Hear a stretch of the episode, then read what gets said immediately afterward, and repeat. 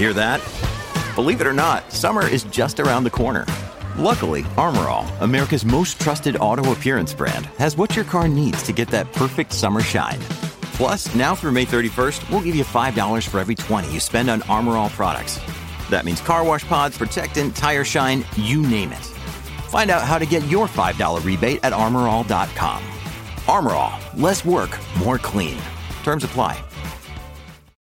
When you need mealtime inspiration, it's worth shopping Kroger, where you'll find over 30,000 mouthwatering choices that excite your inner foodie. And no matter what tasty choice you make, you'll enjoy our everyday low prices, plus extra ways to save, like digital coupons worth over $600 each week. You can also save up to $1 off per gallon at the pump with fuel points. More savings and more inspiring flavors make shopping Kroger worth it every time. Kroger, fresh for everyone. Fuel restrictions apply. At Evernorth Health Services, we believe costs shouldn't get in the way of life changing care, and we're doing everything in our power to make it possible. Behavioral health solutions that also keep your projections at their best? It's possible. Pharmacy benefits that benefit your bottom line? It's possible. Complex specialty care that cares about your ROI? It's possible. Because we're already doing it. All while saving businesses billions. That's Wonder made possible. Learn more at evernorth.com/wonder. From sponsoring cultural events to partnering on community projects, creating youth programs to supporting first responders, at MidAmerican Energy, caring about our community goes beyond keeping the lights on. It's about being obsessively relentlessly at your service. Learn more at midamericanenergy.com/social. Hoy en Fuera de Series con CJ Navas tenemos ración doble de invitados. Empezaremos hablando con Álvaro Nieva de las series españolas, de lo que nos han deparado este 2020 tan atípico y que aún así tenemos grandísimos estrenos, algunos que ahora mismo en emisión y algunos que todavía nos faltan por llegar como antidisturbios de la que hablan maravillas la gente que lo ha podido ver ya en San Sebastián. Pero hablaremos de Patria, hablaremos de todos los estrenos que ha tenido Movistar Plus y de todos los estrenos en abierto que han tenido un montón, un montón tremendamente interesantes. Y luego un poquito después hablaremos con Antonio Rivera. Antonio eh, que está haciendo todos los lunes cuatro trazos mal contados para fuera de series, para la web, y, que por fin cumple de esta forma eh, una reivindicación histórica en fuera de series, que es que hablásemos más de animación. Pues con él vamos a hablar de animación, de animación clásica, empezando por Los Simpson, como no, y llevando hasta el anime, que es la última sesión que tiene. Vamos a repasar con él todos los artículos que ha ido escribiendo durante estos eh, últimas semanas, estos últimos dos o tres meses en fuera de series. Anticiparemos el que va a escribir el lunes, y así de paso hablamos un poquito de quizás la parte del mundo de las series que menos efecto ha tenido este coronavirus y que ha podido eh, sobrevivir, que es la parte de la animación. Y sí, si a mí me echabais de menos, ya os digo yo que yo os echaba mucho más a vosotros. Empezamos.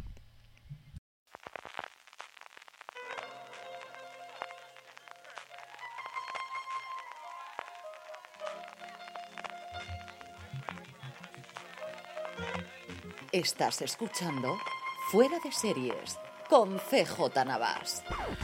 Pues mientras averiguando si nos confinan o no nos confinan, tengo aquí un ratito para hablar con Álvaro Nieva de, las series españolas. Yo he estado haciendo repaso, Álvaro, a, esos programas ya mitológicos, en fuera de series que hacemos con Cochi Cascajosa todos los fines de año eh, en el 2019, es decir, hace como 7, 8 años eh, pre-COVID y madre mía lo que ha cambiado el tiempo en cuestión de 7 meses. ¿eh?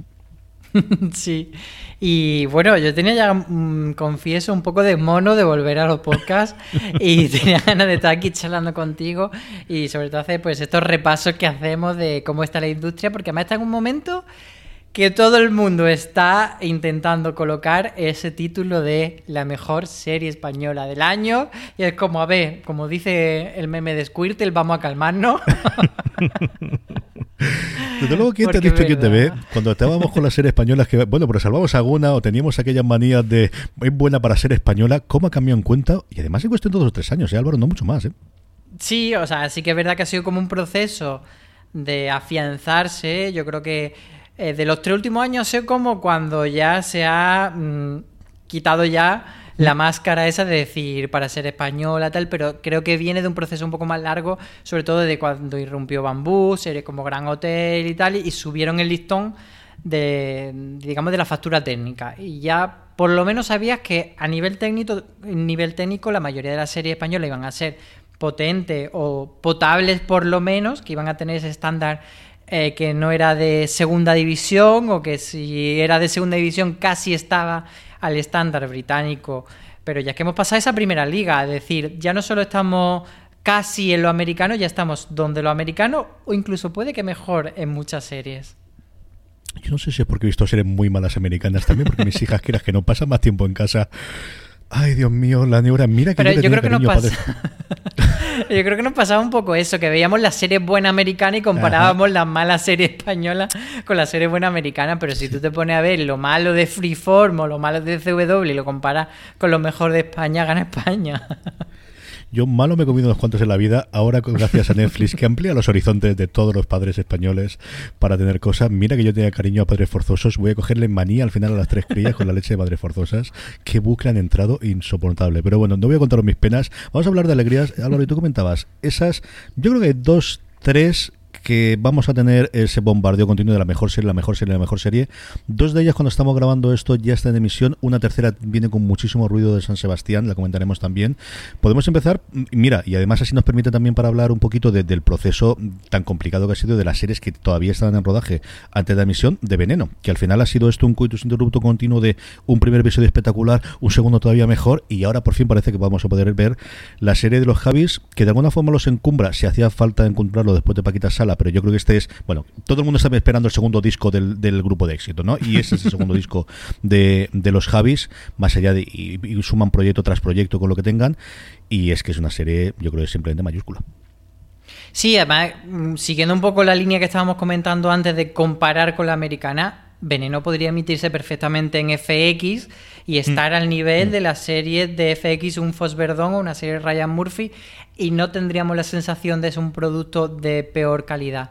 Yo sí que es verdad que tengo que decir que con Veneno los dos primeros episodios me parecieron brutales y me parecía que tenían muchísima entidad como episodios independientes, como Perdón por la expresión porque no nos gustan los que hablamos de series, pero Dale, como dale. películas Espera- Espérate que lo independientes. espérate, espérate. Espérate que voy a hacer la anotación, sí, ya. Dale que este te lo voy a guardar, lo voy a poner Sí en el fondo verdad. cuando llames. Sí que es verdad que el, el piloto era, era muy cerrado Mm. y si hubiese mm, durado en vez de una hora, una hora 35, una hora 40, podría haberse una película que estuviésemos hablando incluso de candidata a los Goya en, entre las mejores y el segundo también tenía mucha entidad. El tercero yo sí he notado un pequeño bajón de calidad, no tanto porque el episodio sea malo, sino porque venía de dos muy buenos.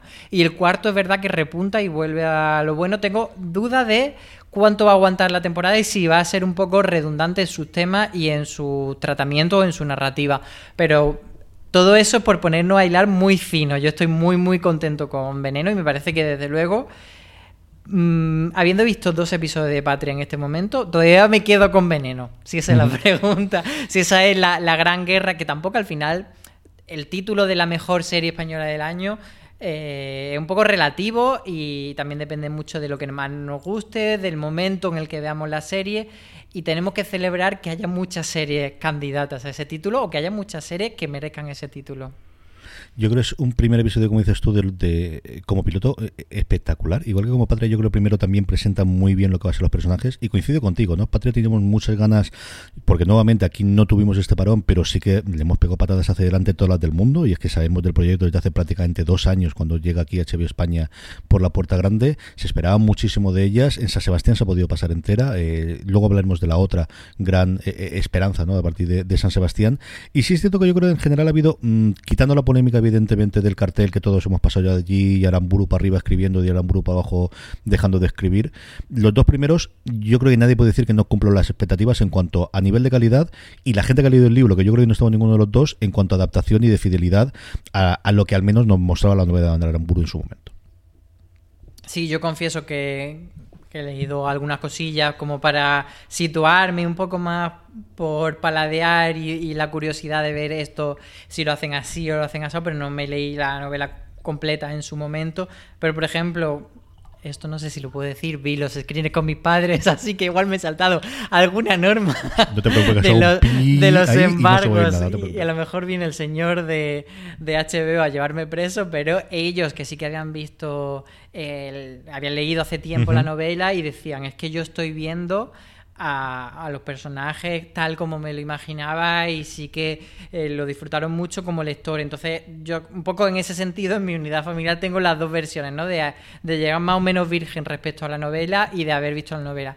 Y creo que hace un ejercicio de sobriedad. Sí que es verdad que tampoco es una novela que sea, pues eso, a nivel del el Nobel de literatura, ni tampoco una serie que intente ser demasiado edgy ni demasiado mm. estrambótica, pero sí que hace un ejercicio de sobriedad, porque lo que te tiene que contar debe ser muy sobrio para no llevarte ni al sentimentalismo, ni a la guerra, ni desequilibrar demasiado la balanza. Es verdad que la balanza mm, va hacia más, hacia un lado que otro, porque hay un lado que es más víctima, pero tampoco quiere condenar demasiado la parte de los que estaban involucrados en ETA por contarte no tanto que no sean culpables, sino, bueno, ellos tenían sus razones y también sufrieron a su manera. Yo creo que eso sí que está muy bien equilibrado y que lo consigue muy bien tanto la serie como la novela y que eso, que era una asignatura pendiente de la serie, lo ha, lo ha conseguido llevar muy bien. Y luego ya mm, no tengo que no creo que no me hace falta entrar en lo que todo el mundo ha dicho que las dos actrices principales aparte de todo el equipo están tremendas están espectaculares. Eh, yo que tenga cerca de, gente que haya leído el libro y que le gustó mucho el libro antes, en algunos casos incluso antes de que se confirmase la serie, mi tío que le fascinó, me dice que le gusta mucho y luego Juan Galonce, él sí que me dice que esperaba que tuviese más adaptación, que lo que ve es muy... ¿Te acuerdas de cuando se hablaba de la primera película de Harry Potter que había sido bit by bit, de punto por punto y que no se nos olvide ni una sola y diálogos que sean exactamente igual que en el libro que haya, que él esperaba que a partir del tercero se soltase un poquito más la melena?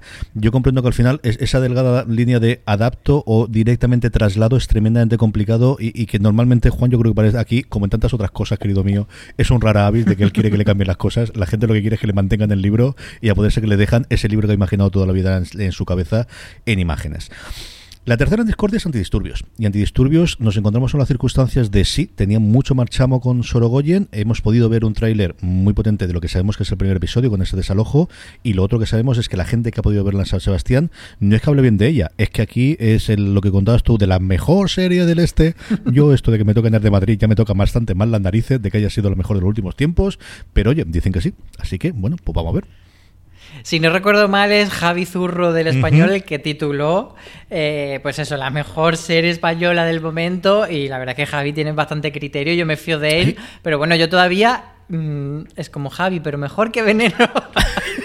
y, y luego es verdad que yo le tengo dos cositas a Antidisturbio. Una es que digamos que a nivel sentimental no me siento muy unido al colectivo de los antidisturbios, entonces creo que puede tener cierta polémica de si blanquea o no, eso habrá que verlo, porque ya os digo, todavía no la he visto, me han llegado hoy los screeners, pero todavía no me, no me he puesto a ello. Y por otro lado, me echa bastante para atrás que sean mm, seis o siete protagonistas masculinos y una mujer y que por mucho que ella sea la echada para adelante, la fuerte, la tal, la más protagonista, sí que, bueno, me parece que en 2020 una serie que solo tenga una mujer protagonista, mm, pues eso.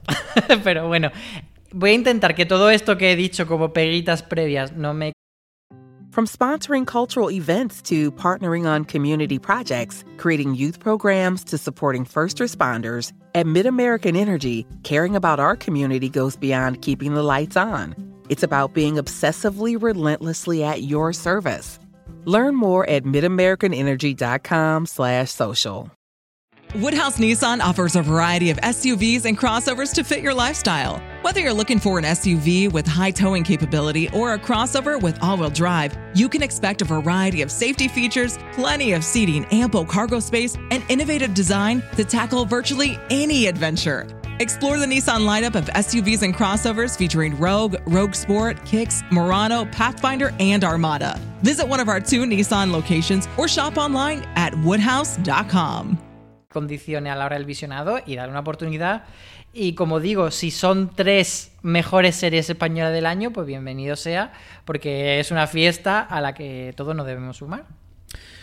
Total y absolutamente. Yo creo que es imposible hablar a día de hoy sin hablar de Netflix por varias razones. Primero, porque siempre es Netflix. Y segunda, porque de alguna forma esta revolución de la producción y que el arrastre lo ha traído a ellos. Y lo atraen ellos desde la que se nos ha ido, que ha sido la chica del cable, que también fue, pues eso, pre-COVID. Es que hay un vacío a partir de marzo, claro. Es que se estrenó Elite en marzo, Álvaro, y parece que llevamos sin ella dos años, ¿eh?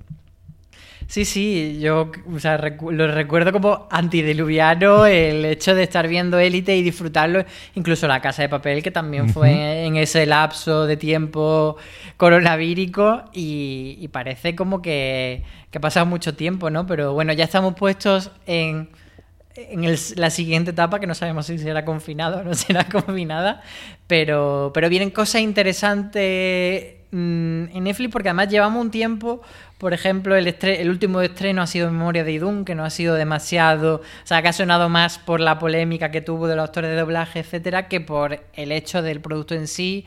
Valeria tampoco nos convenció mucho, pero yo creo que hay en el horizonte alguno, no sé si tú tienes alguno previsto que te guste más, pero yo sí que hay alguno que me llama mucho la atención. Yo tengo muchas ganas de ver qué es lo que hacen, porque eh, eh, es que más allá de esas, y es cierto, Memoria de uno el follón, mm, eh, pero es que otras que ni siquiera han hecho ruido. Es que al final la nueva serie del mm, señor creador de la Casa de Papel se nos olvida a todos, Álvaro. Total, totalmente. Ese White Line yo la, yo la vi.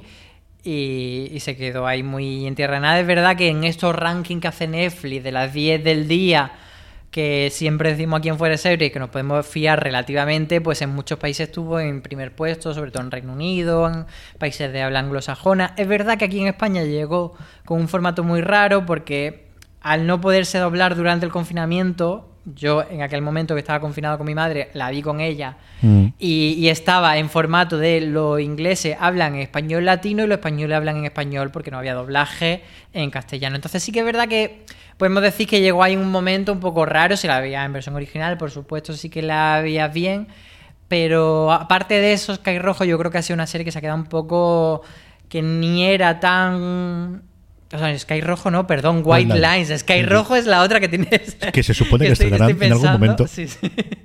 Sky Rojo es la otra que tiene más relacionada con, con, prostitución, trata de blancas, que está ahí Miguel Ángel Silvestre, y que es la siguiente de, de, equipo de la espina. Igual eh, la cancelación de White Line viene un poco por ahí, por decir, en plan, bueno, White Line no ha ido mal, no tal, pero no nos ha dado el petardazo y esperamos que Sky Rojo sí que lo dé. De lo que tienen por ahí, ¿qué, te parece ver de tu de Netflix de lo que tenemos aquí adelante? Porque yo, cada vez más, Netflix veo cada vez más documentales, en mi casa se ve lo que os he comentado, muchísima serie infantil. Mi mujer ve muchísimo stand-up comedy que ahora está viendo estas cosas. Yo, sí, tengo muchas ganas de ver ahora de final de años la nueva eh, de Blind Manor, el, la nueva eh, de la mansión y evidentemente de Crown pero cada vez tengo menos series que tenga esa necesidad. Mira que The Umbrella Academy me gustó en la primera temporada, que a mí sabes que me das un superhéroe y dime tonto, o sea que no tengo problema. Y la tengo ahí pendiente y, ni siquiera esas de lo que tenemos en España, ¿qué te apetece ver de, lo que nos anuncian? Que esperemos, veamos de aquí a final de año, Álvaro. Pues mira, yo creo que una de las más inminentes, Alguien tiene que morir, que es una miniserie de Manolo Caro, del, para quien no lo conozca, es el creador de la, de la Casa de las Flores a esa no le tengo tanta confianza, igual nos sorprende, así que yo me voy a quedar con El desorden que dejas, que es la nueva serie, miniserie también de Carlos Montero, co-creador de, Élite, que no va tanto esta vez por el tema adolescente, sino que es eh, siguiendo una, una, mujer adulta, que es Bárbara Leni, una trama de thriller, todo grabado en Galicia, una persona que desapareció, que murió en el pasado y que ha dejado una serie de secretos. Entonces, me llama bastante la atención todo, todo esto que plantea. Está también Inma Cuesta, a la que en Fuera de Series oficialmente adoramos por, por Ar de Madrid. y por muchas otras cosas, pero sobre todo por esa por ese personaje que tuvo en Ar de Madrid. Así que bueno, el desorden que deja sería con la que yo me quedo. Y luego hay otra que es Los favoritos de Midas, ¿Mm? que a mí me da la sensación que es como la típica película española de los Goya, de señores en plan conspiración y tal, llevada a formato serie. Entonces me echa mucho para atrás. que está ahí Luis Tosar y tiene cosas bastante chulas ¿Mm? conceptualmente, pero que digo, ay, por favor. Pero suena eso. No o sea, el cartel, si lo veis, dice, esta es la película de Goya 2018. Ahora que hablas tú de Carlos Montero, el otro co-creador de Élite, Darío Madrona, que yo creo que es una de las grandes noticias de ese salto de los showrunners fuera, porque estamos acostumbrados a que actores, pero especialmente actrices, estén dando el salto. Esther Expósito, si no lo está dando, ya está a punto de ahí. Tuvimos antes al Zapata, aquí hemos tenido muchísima gente que ha dado las Américas. Y el hecho de que sean creadores los que empiezan a tener esa confianza de darles proyectos internacionales, y, de verdad que además eh, es que Darío y Carlos son muy buenos tipos, es que además nos alegramos mucho por ellos. Che, que te da esta alegría de se está rompiendo ya esa última barrera que quizá es la que faltaba, ¿no? De los los propios creadores pueden hacer proyectos internacionales más allá de la espina que yo lo había tenido con este Wildlands, como os he comentado, y con, y con Skyrock. Sí, además Darío Madrona, como tú dices, una persona majísima, súper humilde, que además él lo decía en Twitter, pues, pues eso, con mucha humildad y, nosotros pensamos, no, no, Darío, o sea, lo que tú acabas de, conseguir es una cosa que mm, lo mismo que en su momento conseguía Al Espina cuando fue el primer creador eh, que hace un contrato a gran escala con Netflix de tú eres una persona que queremos tener durante X años desarrollando series solo para Netflix. Entonces, eso lo consiguió El Espina a nivel global, porque solo lo habían conseguido angloparlante. El primer no inglés eh, o no británico o no anglosajón, no americano era El Espina. Eh, Darío Madrón se convierte en el primer eh, no angloparlante que consigue un contrato como showrunner, ya no te digo como guionista, no es eso, que tú te vas a Los Ángeles y consigues ser el guionista 8 de Anatomía Grey. No, aquí eres el showrunner de una serie para pico que ni siquiera es una plataforma como Netflix que dice, bueno, lo hace desde España para audiencia global. No, es una plataforma que solo está en Estados Unidos mm. por ahora. Entonces eso también es muy grande. Y entonces él, le han dado viendo lo bueno que era eh, dentro de Élite. Le han dado una serie que es una adaptación de un libro mm, Young Adult también, que es One of Us, is Lying, y, y él va a ser el que lo desarrolle. Entonces, de repente, que una persona que su idioma materno es español, que puede no tener esa confianza para él, le depositan esa confianza y me parece súper importante y que tenemos que ponerlo muchísimo en valor. Y sobre todo si es una persona, como tú dices, tan maja como Darío le seguiremos la pista, tengo muchas ganas. Estaba repasando todo lo de Movistar Plus, que es un porrón, Álvaro, y sigo viendo el mismo problema de siempre, y es que temporada 1, miniserie, miniserie, temporada 2, temporada 3 y cierre, con mire lo que has hecho, una Movistar Plus que le siguen funcionando, al menos que nosotros veamos desde fuera, tremendamente bien las comedias, pero que le dan dos o tres temporadas, y el resto, pues antes hablamos de antidisturbios, pero es que todas son exactamente igual. Mm, una temporada y se acabó, bueno, que también es el nuevo modelo, ¿no? Aquí no parece que vayamos a esperar cinco o seis temporadas que se continúe, mm, lo, pudieron aguantar con este remake que hicieron. Sí, de hecho, nosotros estuvimos en el Festival de Vitoria, mm. estuvimos desplazados allí Antonio Rivera y yo, y estuvimos charlando con Susana Herrera, que es una mm, de las jefazas, por así decirlo, y también con, otros compañeros de, Movistar, y estuvimos charlando de cómo era un poco su estrategia, y, y esto que pasa que tú dices, de que al final y ellos dicen, bueno, nosotros estamos abiertos a todo, a que si las series duran ocho temporadas, que duren ocho temporadas. Pero en la práctica no están durando. Y, lo que sí que más ha funcionado, como tú dices, han sido las comedias, pero al final han sido tres temporadas, cuatro temporadas. Yo creo que, que ahora mismo lo más largo que han tenido, si no me equivoco, es Scam España, que han sido cuatro. Sí. De lo más reciente. Y tanto Vergüenza como Mira lo que han hecho ha sido tres temporadas, que están muy bien. Pero bueno, que no es, es una franquicia como. No es como, digamos, NBC teniendo DC Sass aguantando cinco o seis temporadas. Y están tirando mucho por miniserie. Al final, pues eso que le ha funcionado muy bien de la línea invisible, mm, del día de mañana, etcétera. Unas porque le han funcionado muy bien y otras porque podrían haber tenido recorrido y han dicho, bueno, era una miniserie. Era como, no, cariño, tú sabías que podía durar más temporadas.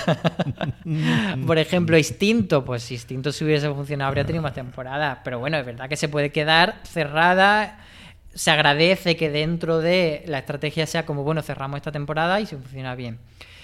Eh, bueno, por ahora no hay nada así como que tenga mucha duración. Melissa Pereaude sí que va a tener, por ejemplo, una segunda temporada, podría durar más, pero que no hay nada de que esté planteado a largo plazo. Y tenemos, por ejemplo, a mí lo que desde luego más me llama la atención de esta nueva nada de Movistar, aparte de Nadrovia, que la vimos y los dos primeros episodios están muy bien, yo recomiendo la crítica de Antonio Rivera Mm, que analiza muy bien cómo tiene un puntito Fleabag la serie porque rompe la cuarta pared. Es verdad que no es la primera ni la última serie, ni Fleabag ni esta, que rompe la cuarta pared, pero bueno, tiene su conexión. Pero sobre todo yo, más incluso que Antidisturbio, dime quién soy. Creo que esa es la serie que no solo porque vaya a ser buena, no solo porque adapta un libro importante, yo creo que es la serie que va a romper la barrera de ir al mainstream.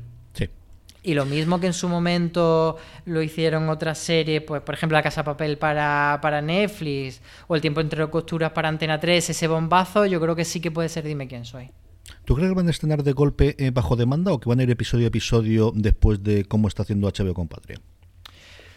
Yo creo que Mm, como más luciría la serie sería episodio a episodio. A lo mejor, pues como ha hecho Patria lanzar dos al principio, mm. pero no sé si Movistar está en ese punto de... Ellos dicen que sí, que quieren probar fórmulas. De hecho, con, Mira lo que ha hecho, hicieron... Eran seis episodios mm. y fueron tres semanas, tres eventos, por así decirlo, a la semana. Yo creo que Mira, quién, eh, dime quién soy, sí que es la serie para hacer eso, para probar un poquito más adelante nos quedará el Tesoro de Cisne Negro, que será la nueva patria, la que todos estamos esperando. Y, es cierto que nos quedan pocos directores. Yo creo que El Tesoro de Cisne Negro, no, La Fortuna, que la han renovado. Eso, que la han cambiado al final. Claro. Cuando nosotros hablamos al final, que tenía abierto aquí el, bueno, el guion, el post que hicimos posteriormente, es cierto que han ido cambiando después. Pues sí, nos quedaba, yo creo que evidentemente Almodóvar, que es el, santo grial de quién pueda captarlo y quién pueda convencerlo para que haga una serie. Después ya recordemos el, el que fue aquello cuando tuvimos la noticia que luego eh, se reveló que no había sido así. Bayona lo tenemos haciendo las Américas y desde luego pues uno de los que nada ahí era Menabar de qué puede hacer. From sponsoring cultural events to partnering on community projects, creating youth programs to supporting first responders, at MidAmerican Energy, caring about our community goes beyond keeping the lights on. It's about being obsessively relentlessly at your service. Learn more at midamericanenergy.com/social. Woodhouse Nissan offers a variety of SUVs and crossovers to fit your lifestyle. Whether you're looking for an SUV with high towing capability or a crossover with all wheel drive, you can expect a variety of safety features, plenty of seating, ample cargo space, and innovative design to tackle virtually any adventure. Explore the Nissan lineup of SUVs and crossovers featuring Rogue, Rogue Sport, Kicks, Murano, Pathfinder, and Armada. Visit one of our two Nissan locations or shop online at woodhouse.com. una, un cómic que por cierto está muy muy bien, ¿no? que cuenta con las ilustraciones de Paco Roca y que el creador y el guionista es un tío interesantísimo. Echarle un ojo porque la biografía del, del buen hombre, que ahora está trabajando en el, en el Ministerio de Asuntos Exteriores, si no recuerdo mal, es una cosa curiosísima. Hablabas tú de cuando estuvisteis en Victoria, Antonio Rivera y tú, Álvaro, y pudisteis hablar, como yo creo ya norma y, tradición de todos los años, con, con Pérez Pus, con el, el jefe de contenido de, televisión española. Una televisión española que dentro de todos los grandísimos problemas que tiene la Santa Corporación, que eh, a todos nos envuelve, oye, tiene un año de ficción cuando empiezas a ver de, pues oye, no es que esté bien, es que está bastante, bastante bien, tirando muy bien ¿eh? lo que han hecho este año. Sí, ahora para el primer trimestre ya han estrenado Hit, que no le está luciendo como una barbaridad, pero yo creo que está haciendo unos buenos datos y yo creo que es una serie muy buena para, para televisión mm. española porque por un lado tiene ese punto eh, pues de reivindicar, de hablar de temas sociales, que es algo eh, que a lo mejor no todo el mundo se atreve, pero lo hace desde un punto de vista que tampoco está sentando cátedra, que deja varios puntos de vista que salgan a la luz. Y por otro lado tiene algo más clásico que es Inés del alma mía. Y, por lo que nos contó Fernando López Puy cuando lo entrevistamos nos decía que quería un poco combinar esas dos cosas. Eh, cosas que sean más actuales más contemporáneas más de temas sociales más de ahora y luego pues cosas más clásicas como adaptaciones literarias como series de época como series como más bonitas y por otro lado nos decía que su gran asignatura pendiente ahora era tener comedias. Nos dijeron que querían tener comedias más eh, convencionales, más románticas, tal, pero que también querían tener Fleabag. Y aquí se, se, montó un poco de revuelo con ese titular, que, que no era clickbait, lo voy a decir, que él lo dijo porque yo le pregunté, ¿cuáles son? Dime ejemplos de cosas que tengáis como referente. Y me dijo tanto Fleabag como Catastrophe, que era otra que él me mencionaba. Y él, pero claro, él me lo decía más por el tema de, no tanto de que sean series como tan, pues eso, tan vanguardistas como Fliba, sino series que son cotidianas y que el humor se crea a través de situaciones cotidianas. Y sí que tenían esos referentes y él los nombró, pero no significa que exactamente tú le lleves Fliba a televisión española y te la vaya a comprar. Pero bueno, que sí que sobre todo que saben que son conscientes de que la comedia es su asignatura pendiente porque no tienen, están invirtiendo mucho en, thriller, que esa línea que abrió La Caza, que lo ha seguido Neboa, que lo han tenido varias cosas, pues la van a mantener y pues eso, van a intentar que tenga un poco de todo. Y a mí la verdad es que me parece que, Televisión Española está haciendo cosas muy inteligentes en, en cuanto a ficción. Y recuperando el Ministerio del Tiempo con esa cuarta temporada que no nos creíamos nadie que iba a llegar y que llegó, y con esos finales más arriba y abajo, y con muchas ganas de ver qué ocurre con la quinta, porque nuevamente yo creo que después de los vaivenes que ha tenido con estas tres primeras temporadas, ahora es una cuestión de voluntad que tengamos 18 temporadas del Ministerio del Tiempo o que logre superar en su momento, cuéntame por qué no, ¿no? Yo no voy a hablar de Hit porque luego Álvaro me dice que soy como una fan quinceañera con Daniel Grau y yo lo confieso plenamente y no tengo ningún tipo de lo problema. Eres, lo eres, Soy así, sí, totalmente. Así que hablemos de Perdida, que oye, sale Daniel Grau también, no solamente por esto, sino por el efecto doble que tuvo después de Netflix. Y es que seguimos teniendo, incluso aquí, que era una serie estrenada, yo creo que hay dos cosas, ¿no? El, la apuesta definitiva que no nos, yo, no nos creíamos, no, yo no me creía, de Antena 3 por A3 Player, y la hemos visto con Benende, lo hemos visto con Loimelia, y lo vimos en su momento con Perdida, y luego que una vez más, una serie pasada por Antena 3, donde tiene el boom y donde se conoce internacionalmente, es gracias a Netflix. Madre mía de mi alma. Sí, además justo esta semana eh, Nacho López, que es el guionista principal de la serie, el creador, ha contado por Twitter que mm, la serie en Netflix estuvo disponible en los países latinoamericanos y ahora va a dar el salto al resto de países. O sea que va a tener no una segunda vida, sino una tercera vida perdida y a mí me parece que, que ya lo digo para los que no estén escuchando, que no la hayan visto, que le den una oportunidad porque es una serie más que se, se disfruta muy bien en formato eh, maratón, en Sí. formato de hoy me veo dos, hoy me veo tres y no tanto tener que esperar semana a semana. Y, y al final está muy bien que las series tengan esa, esas distintas ventanas y que puedan tener varias oportunidades. Y A3 Player Premium, mmm, números arriba o números abajo que nos dieran lo que quieran. Oye, mmm, es cierto que las compras internacionales que nos habían prometido eh, se han parado bastante, pero están nutriéndolo bastante de cosas, contenidos. Y de, de esa vanguardia precisamente que hablaba antes López Puso, que podríamos esperar que tuviese HBO o Movistar, chico, quien la está teniendo es Antena 3, ¿eh? Sí, en el Festival de Vitoria anunciaron una serie internacional que es Creep Show, que es esta serie de Greg Nicotero basada en las películas clásicas de, de terror, pero no van a apostar tanto por, por comprar, porque es verdad que ellos lo que quieren es que si compran una serie, que solo la tengas en, en A3 Player Premium. Es decir, no quieren comprar un Modern Family, que ese Modern Family esté en HBO, Netflix, etcétera. Entonces, las compras que quieren hacer no quieren hacer catálogo. Es verdad que su precio es más es como una estrategia complicada también, porque también te está cerrando una puerta a que tú digas, bueno, en A3 Media tengo suficiente contenido. Al final, esa estrategia es que A3 Player Premium siempre va a ser una plataforma eh, segunda plataforma. Es decir, yo tengo Netflix y aparte tengo esta que me da unas cosas premium, pero no es mi única, mi campamento base de plataforma, por así decir. Entonces, pero bueno, ellos están haciendo una estrategia que es decir, todo lo que pase, están dividiendo las series a tres media, o sea, perdón, Antena 3 series y series a 3 Player Premium.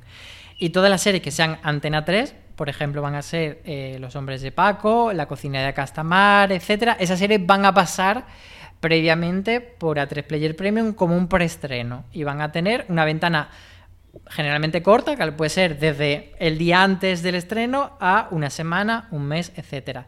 Pero esas series van a pasar luego por el lineal y luego tendrá su segunda ventana en Netflix o la plataforma que corresponda. Pero luego van a tener unas series que van a ser, por ejemplo, Veneno o el regreso de Física o Química, que van a ser solo de A3 Player Premium. Uh -huh. Y esas a priori no van a salir nunca de ese entorno, tampoco lo Imelia, a la que nosotros tenemos mucho cariño. Todas esas van a estar encerradas dentro de esa plataforma. Y bueno, pues eso cada uno decidirá si es una buena estrategia o no. Pero es verdad que si quieres que la gente al final se suscriba, no puedes decir en plan, bueno, no me suscribo a 3Player porque Veneno sé que dos meses después, que es un poco lo que hablábamos con Mulan. ¿Pago 28 euros por Mulan si sé que en diciembre la voy a tener? Pues igual no. Pero si sé que nunca va a llegar Mulan a la suscripción básica de Disney Plus, a lo mejor sí que lo pago. Pues un poco es, es esto. Es una estrategia parecida a la que tienen canales de nicho. Esto lo comentábamos tú y yo ayer un poquito. O te lo mandé al correo este de, de, de, un par de canales que hay americanos que tienen muy claro que son canales de nicho, que evidentemente no van a ser nunca masivos, pero que puedan tener ese complemento. Es muy ahí funcionan Dark o funciona, por ejemplo, Acorn, que aquí llegó a España y luego parece que ha desaparecido, o cosas inglesas. De, nadie sí, sabe. Nadie sí, sabe sí, que hay. No, y mira que tiene cosas chulas. Ha vivido muerto. Pero eso, tiene Netflix.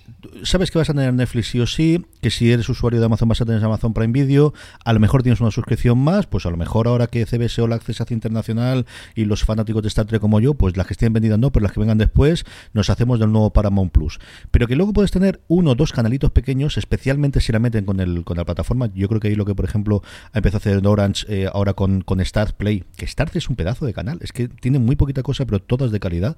Algo parecido a lo que está ocurriendo con Apple TV Plus. Yo creo que esos son canales que pueden funcionar.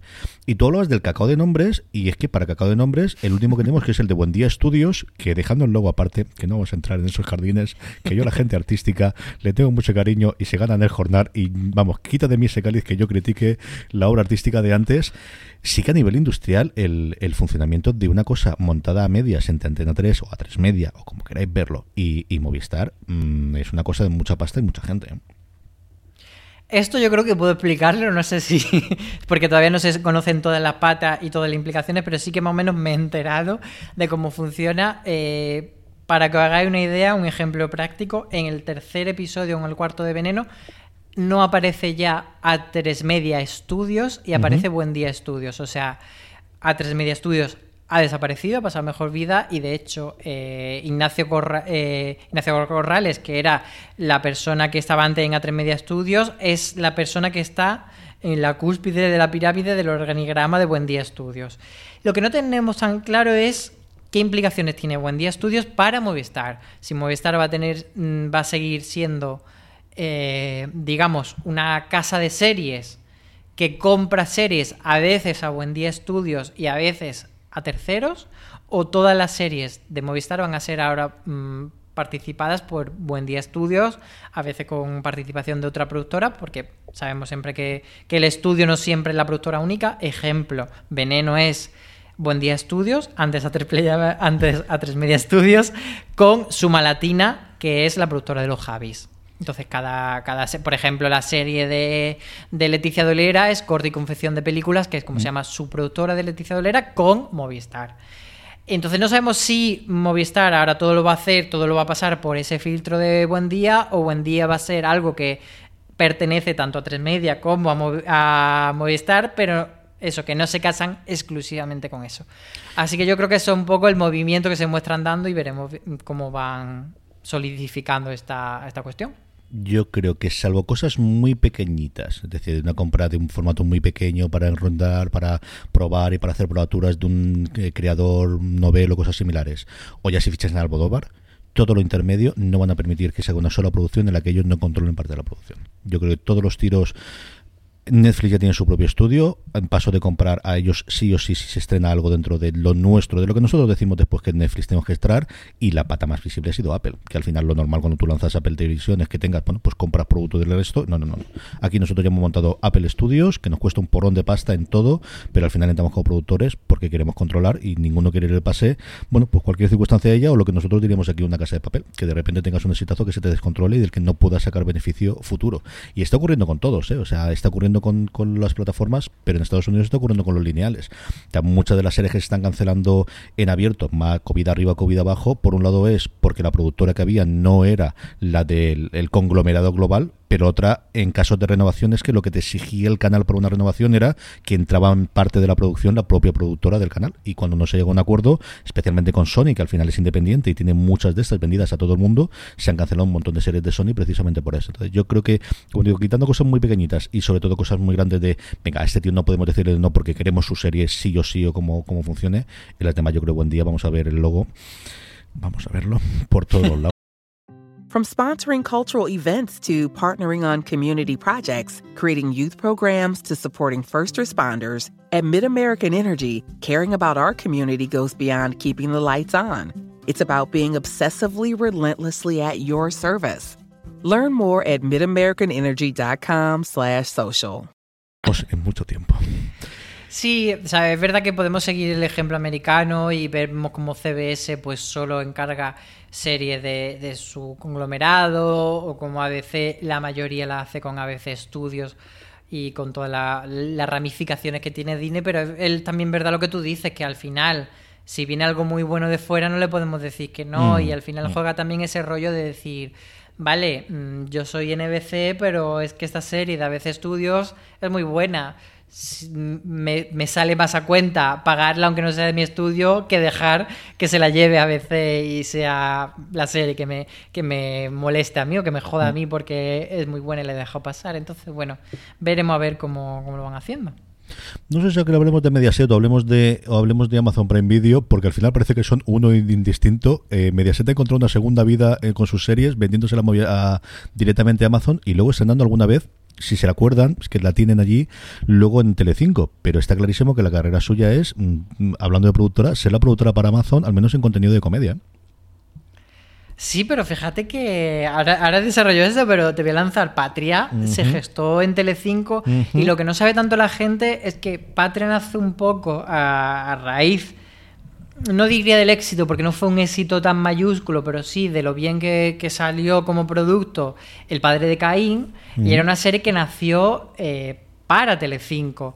Eh, Patria nace de Alea Media, que es la productora participada por Telecinco que tiene a Hitor Gabilondo. Entonces ahora es verdad que parece que es una serie que, que, ha caído del cielo de HBO, pero se gesta realmente en Telecinco y luego quien sea considera que es mejor vendérsela a HBO que quedársela para Telecinco. Entonces, eh, Mediaset está, es verdad que ha, conseguido un acuerdo estratégico muy interesante con Amazon, que yo no sé si, si cuando Amazon tenga sus propios directivos, su propio equipo de desarrollo, realmente eh, se mantendrá o, realmente esto ha sido como una especie de pasarela de decir necesitamos ser española y no podemos esperar todavía a que lleguen nuestros desarrollos, nuestros el CID, la templanza, etcétera.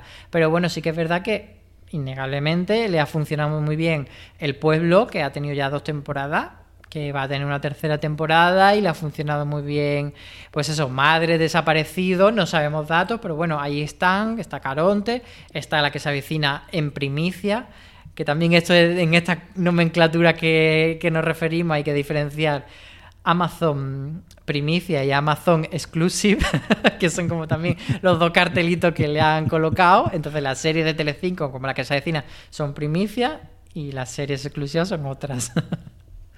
La que se avecina que tú lo has nombrado, yo creo que merece que al menos hablemos un minuto de ella, de cómo aguanta con Taviento y con Marea, incluido con ese preestreno que ha tenido Mediaset, eh, verdad, en, en, Amazon Prime Video, se estrena en lineal y vuelvo a batir todos los récords. Es que de quitarse el sombrero lo que tengo en esta serie. La que se avecina es un portento y yo creo que... Fíjate lo que te voy a decir. La que se avecina es para la televisión española lo que Viva en Theory ha sido para la ¿Mm? americana. Esa cosa de decir, Mm, un Big Bang Theory o un Cómo conocí vuestra madre, una serie de comedia que dure 10 temporadas es muy difícil. Que en lo que ahora se ha convertido la televisión se vuelva a producir. Es muy difícil que Netflix aguante 10 temporadas una serie. O incluso, fíjate, un Shit Creek. Te voy a poner un ejemplo como más reciente. Shit Creek es una serie que no funcionó al principio. Que de hecho la gente que, te recomienda Shit Creek te dice, bueno, las dos primeras temporadas también. Y luego ya mejora y la última es la bomba esa paciencia no la tiene Netflix hoy por hoy. Y la que se avecina también es una serie que no funcionó al principio como funciona ahora. Funcionó bien, estuvo varias temporadas al borde de la cancelación y ahora es una cosa increíble y funciona muy bien la, la reposición y funciona muy bien todo. Entonces, yo creo que ese fenómeno es muy difícil que vuelva a producirse. Tendremos cosas como, por ejemplo, el pueblo, pero ya no es la que se avecina. No son temporadas tan largas, no es ese boom exagerado. Pero sí, es un portento. a nivel tanto de éxito como de fandom. Eh, yo lo que recuerdo de crío, de, de, de lo comentaba yo esta semana hablando con Cristina en, en, mi sección en Elche, de, de cómo era ese el sentimiento de la gente que meto en mi casa de todas las semanas tengo esta cita con ellos, en muchos casos son mi cita a la hora de comer, es mi cita a la hora de cenar, es lo que contabas tú, es, puedes, puede que nuestra generación fuera Friends, o fuese posteriormente como conocí vuestra madre, o fuese Big Bang, y aquí indudablemente desde luego es la que se avecina, hasta el punto de, yo creo que vamos, Telecinco hubiese estado loco por seguir haciendo más episodios, tenemos ese cambio al pueblo, y hasta el punto de que continúa ahora, eh, bueno, Audible sale mm, eh, aquí en España la, franquicia o la, la, filial, mejor dicho, de Amazon eh, para cosas de audio en general, tiene sobre todo audio libros, pero también algunos podcasts, y lo que sale es con dos continuaciones o spin-offs, es el nombre que le dieron, por un lado de la que se avecina y por otro de Vis a Vis, que va a tener su tercera reencarnación después del paso a Fox, después de esa segunda parte también con Vis a Vis el Oasis, ahora también en formato audio, de también otra cosa de esas cadenas que yo creo que son las que están en el momento más complicado. Yo creo que las lineales cada día tienen más claro de esto es lo que tenemos, si aguantamos nuestro público, igual lo nuestro es información o es entretenimiento o es deporte o es lo que corresponde a cada una de las de las cinco grandes, que las plataformas van a muerte en mayor o menor medida y todos estos canales de pago que han funcionado tan bien, eh, gracias a Movistar, gracias a Vodafone y gracias a Orange, son los que yo creo que tienen toda esa duda de eh, en qué invertimos y dónde nos metemos y qué va a ser de nosotros en cuestión de, pues a lo mejor cinco años y con el COVID no son cinco años son menos. Sí, yo creo que ahí la gran duda está en, plantearse si las marcas que antes eran marcas como canales, pues imaginemos AXN, TNT, etcétera, pueden sobrevivir en, como marcas dentro de un entorno de plataforma. Es decir, yo tengo, pues como tenemos ahora, yo tengo Movistar y dentro de Movistar tengo las series que son de Movistar y las series que son de XN bajo demanda, de XN Now, que es en concreto la, la marca que tiene XN en el entorno de, de streaming pues es un poco, yo creo que esa es la lucha. Y entonces, para sobrevivir en, en, esos entornos, lo que tienen que tener es producto muy diferencial. O sea, si tú ahora dices Races by the Wolves, que es una serie que todo el mundo mm. está comentando, es TNT. Y aunque yo la vea en Movistar y a lo mejor otro la ve en Vodafone o en Orange, la ve con el logo de TNT. Eso yo creo que es el camino y también, por supuesto, la producción propia, que la nueva serie de los Javis sea de TNT o la nueva serie de Bob Pop pues ese es el camino para que sigan teniendo sentido esas marcas y no acaben siendo todo plataformas en las que se tira todo ahí a lo loco, como hace Netflix, que, que lo mismo te tira Madre Forzosa que lo mismo que te tira My Hunter. Y entonces la marca de Netflix es como... Lo aguanta todo. lo aguanta todo. la marca de Netflix lo aguanta todo. TNT es cierto que tiene una cosa muy interesante lo que está haciendo. Yo creo que Vota Juan y Vamos Juan, para la gente que le, gustaba el, tipo de, serie, te daba lo que te prometía.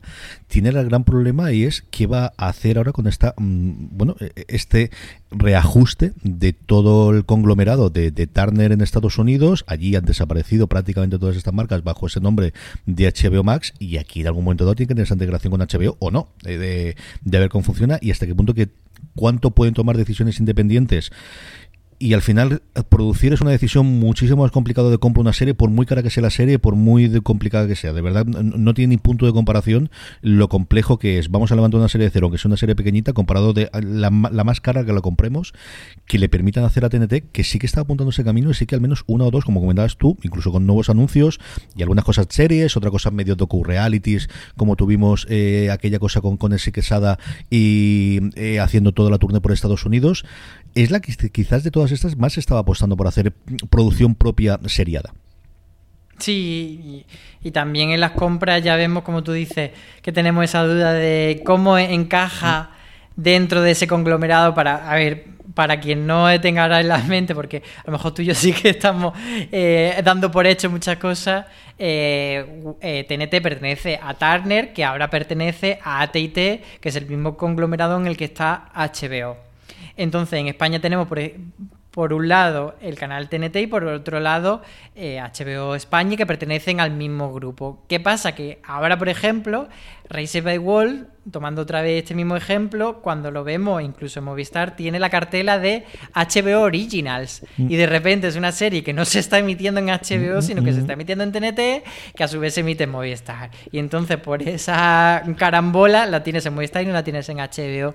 Entonces parece que sí que están viviendo ese momento de cierta independencia, aunque tienen también ciertos vasos comunicantes. Ejemplo, las series de animación para adultas de TNT, al final se están emitiendo eh, a temporadas completas y, a, catálogo em, en HBO. Entonces sí que forman parte de ese conglomerado, pero es verdad que están manteniendo líneas de negocio diferentes. Al final también es enriquecedor para la propia empresa porque coge dinero de allí y de aquí, no solo lo pone todos los huevos en la misma cesta. Yo creo que hemos hecho un repasito bastante apañado. Nos hemos dejado por H por B. No sé por qué, pero no lo hemos dejado por ahí en medio. y este tipo de cosas. Vi alguna que otra vez por ahí. Nos hemos dejado Play. A ver si algún año de esto no da tiempo para ver algo de Play y qué están haciendo ahí. Y si es cierto que Fluxer con esta reconversión a 3 Player Premium yo creo que ha servido bastante para bien. Álvaro, en esta época que estamos teniendo, cuéntame algún lugar feliz, alguna serie de estas que te hace de, el corazoncito y dices, esta es al menos una hora que me olvido del mundo para que nuestros clientes al menos puedan llevarse a la casa durante este fin de semana y, puedan disfrutar de ellas. Pues confieso que es muy malo, pero he estado viendo el reality de Netflix de ordenar armarios. Ole tú. que Ole ordenan, tú. armar- ordenan armario de gente famosa y Veneno sobre todo. Es que Veneno mm, es de las pocas series, no te digo en el último año, sino en, en los últimos muchos años que veo la- los episodios varias veces. Y porque a lo mejor con, Paquita, con Paquita sí que me ha pasado, pero más de verme un episodio concreto, o de- más de ver escena, o tal. Pero con, con Veneno sí es la necesidad de quiero ver este episodio varias veces. Entonces, Veneno ahora mismo es mi top, y luego me lo estoy pasando muy bien con, como he mencionado, con Raised by Wolves.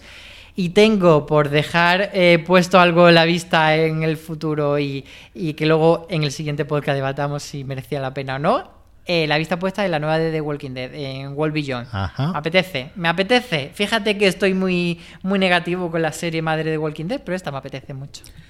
Don Álvaro Nieva, un placer como siempre. Tenemos que hablar de realities, que hace un porrón que no hablamos tuyo de realities y ahora que yo veo de absolutamente de todo, alguna cosa de estas tenemos que hacer y, y ver qué es lo que hay. Pues sí. Un beso, guapis.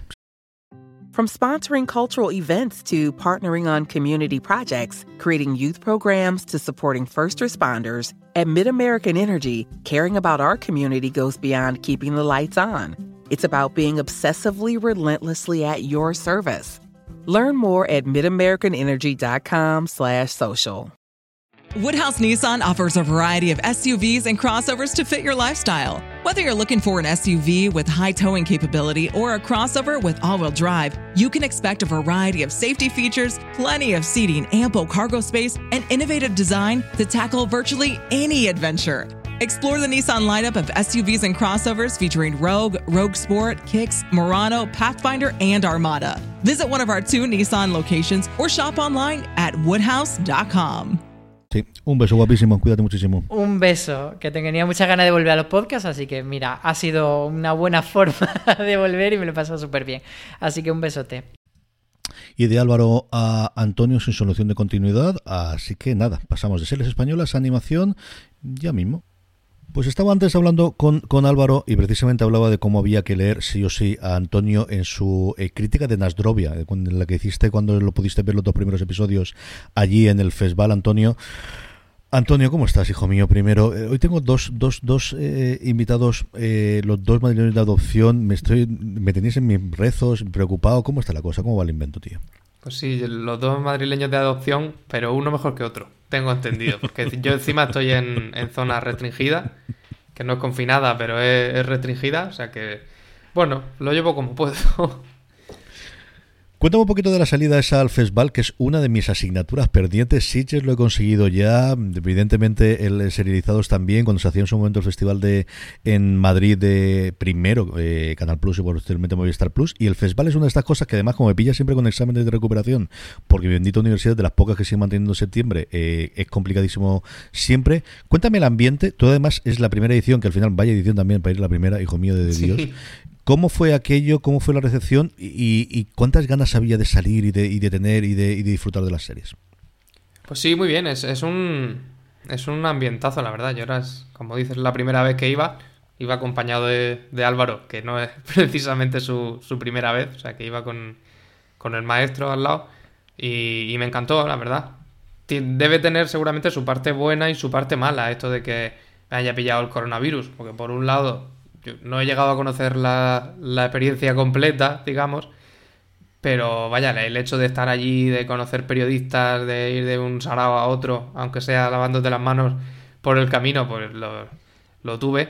Y por otra parte, supongo que el, el hecho de, de que tuviéramos la pandemia influyó en que no estuviera tan cargado de actividades como, según me han contado, ha, ha estado otros años. O sea que el- lo de correr en- de una rueda de prensa a otra como Manuel Vázquez Montalbán, eso tampoco lo he, lo he padecido. Al final el festival es cierto que tiene cosas de series y tiene cosas de televisión en general, pero cada vez hay menos cosas de series y sobre todo de series buenas. Es otra cosa que también contaba y hablábamos Álvaro y yo, y es que nos salen series españolas este año, tío, menos de 20 y 20 buenas. Algunas te gustarán más, algunas te gustarán menos. Te compararemos la mejor serie de todos los tiempos tres o cuatro veces lo que nos falta todavía de 2020. Pero, pero ese, esa subida de escalón de nivel que yo recuerdo hace 10 o 12 años que era, "Bah, eso es imposible, siempre están las americanas por encima nuestra, o incluso las inglesas, lo que sea.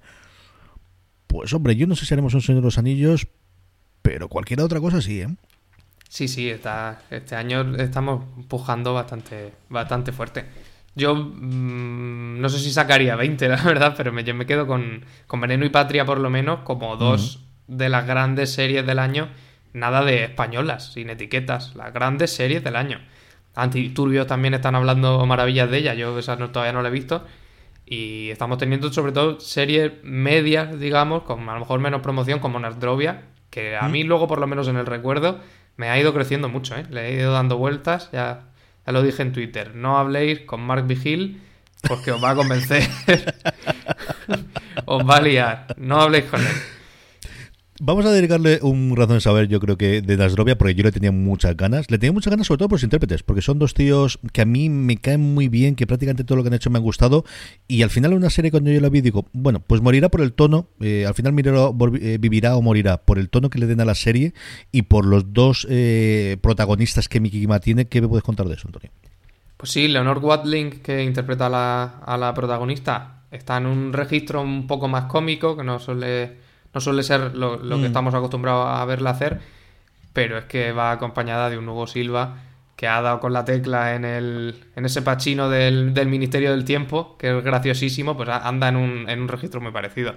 Y es que no hay que lo pare con eso, ¿eh? Es una gracia tras otra, increíble la verdad es que el tío eh, ha tenido ya tres o cuatro reinvenciones y esa última con el Ministerio del Tiempo, mira que, que él jamás podía pensarlo. Yo creo que le va a dar mm, eh, décadas de gloria. Yo creo que he encontrado ahí el tono de tipo de personaje que va a caer bien, que al final tenías esa duda de, pero luego se va a ser a guaperas, pero ya ha venido a más, pero ahora ya ha entrado en años.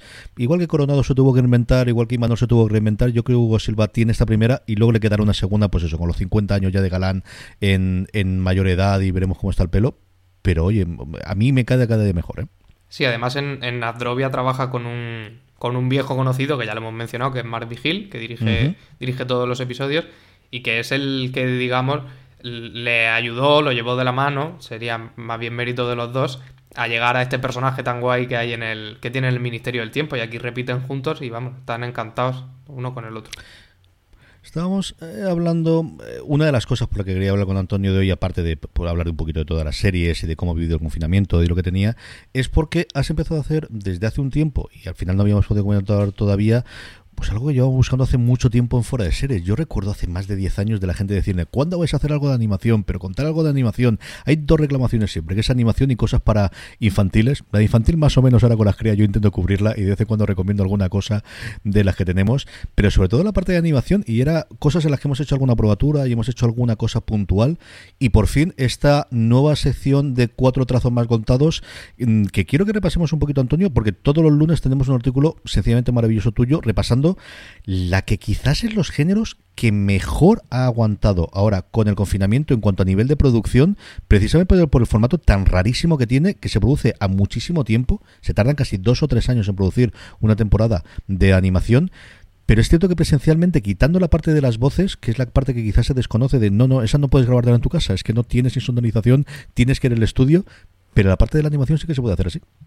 Sí, es, cierto que es un, que es un formato que, podría aguantar muy bien esta distopía en la que vivimos y que también, también es un formato que, venía muy bien para la cuarentena, por ejemplo, porque eh, por lo general son capítulos muy cortitos, mm, no hay mucho dramón en la animación, es cierto, por lo menos en la oferta que nos llega aquí, son cosas alegres, son cosas un poco bizarras, que sobre todo también es lo que yo intento resaltar en, en la sección, porque al final como es mía, pues sale, sale lo, que a mí me gusta. Y yo creo que, que se nota, son todas series, pues eso, divertidas y que además es un género, y hablaba yo con, también con Álvaro antes, de cómo va a ser muy complicado que tengamos una novela que se avecina, igual que va a ser muy complicado que en ficción tengamos un nuevo Vivan Theory, un nuevo Friends, por mucho que todos los busquen de tener esos, esos pelotazos multimillonarios, pero donde sí se sigue dándose en animación, que al final Netflix de las pocas que ha aguantado ha sido Boya Hosman, luego se ha cargado algunas como tú que en la primera temporada, pero sí que se sigue apostando por quizás los que tienen las temporadas más largas o más longevas, tanto en número de episodios como en número de temporadas, es precisamente la animación por una cuestión de, de, de recorte, de, de, ajuste de costes, mientras que las series cada vez son más caras porque todo el producto y todos los actores fundamentalmente van a cobrar más.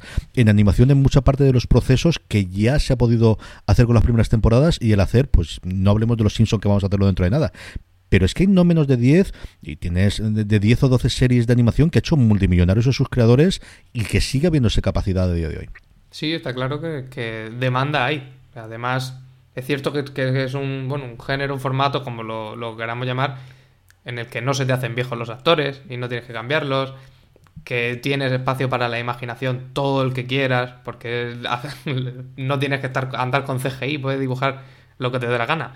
Y en, eso eh, supongo que también eh, es, responsable esa cosa de que tengamos muchas animaciones de fantasía, por ejemplo, de ciencia ficción, de cosas muy locas, que es que sería muy difícil o imposible o carísimo representar en, en serie de imagen real. Entonces es ahí un un huequecito para encontrar verdaderas joyas.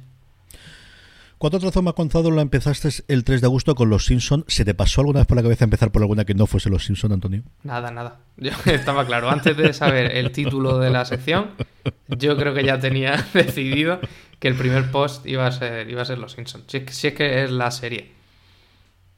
A mí me encantó titulares. ¿Cuál es la mejor escena de los Simpsons? Y yo que voy a saber ese de. Pues si eres tú. Me faltó. El único que hubiese cambiado yo es. Pues, pues si eres tú.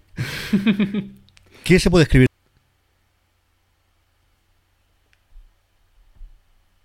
Todos. Perdón, CJ, he dejado de oírte. ¿Me oyes ahora? ¿Ahora?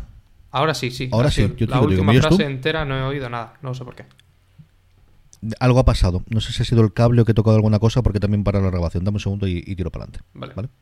Tú estás grabando normal, ¿verdad? Sigue grabando igual. Yo sí, Audacity. Vale, perfecto. Dame un segundo. Sí. ¿Los Simpsons nos van a sobrevivir a todos, Antonio? Pues eso espero. Por lo menos sería lo, lo ideal. Porque es que yo, de hecho, ya lo hablábamos hace pues yo juraría que en la cuarentena, en estos, en estos artículos de joyas de catálogo que hicimos durante la cuarentena, mm. de, ese pensamiento que se ha instalado en las cabezas de todo el mundo de que las primeras temporadas eran una maravilla y las que salen ahora son basura. Y aparte de que yo creo que tendemos a pensar que lo hemos visto todo y realmente muchos de los últimos capítulos no lo hemos visto, porque yo me, he puesto en Disney Plus así algún aleatorio de las últimas mm. temporadas y no me sonaba de absolutamente nada. Eh, han cambiado, como hemos cambiado todos, pero es que, lo que los ingredientes básicos de la fórmula siguen estando ahí, se han renovado, los han también los han, los han adaptado a los tiempos, pues es que es lo normal, llevan ya 30 temporadas que no son nada, madre mía de mi alma. Es que hay gente que no conoce una vida sin que los Simpsons estén en emisión. Es que es que como yo es como yo mido últimamente el paso de los tiempos. Es, mis hijas no han conocido un mundo que no exista con los Simpsons o con la otra serie, ¿no? O cosas similares. Es curiosísima. Ahí me encanta el cambio de cintura que haces aquí de, bueno, pues después de los Simpsons hablará de, pues yo qué sé, de South Park, ¿no? O hablará alguno de los grandes del este o tirará por Tommy Jerry por los clásicos. No, no, no. Metapocalipsis en vena y a tomar por saco y nos metemos con esa otra gran parte de la animación que no es eh, estrictamente moderna. Yo recuerdo de muy crío ver alguna, sobre todo película de animación para adultos, con sus tonos de sexo, que evidentemente pues, con 14 años es la parte que más te traía de aquella parte. No recuerdo ver una cosa en Cuba y tal. Y es cierto que quizás el gran cambio que ha habido en los últimos, yo creo, 10, 12 años, y, sí, ahora vamos a ir a Ricky Morty, pero tenemos mucho previo, ha sido ese Adult Swim que ha aprovechado por cosas gamberras y sobre todo cosas muy, muy claramente para adultos, mucho más allá pasado de los Simpsons.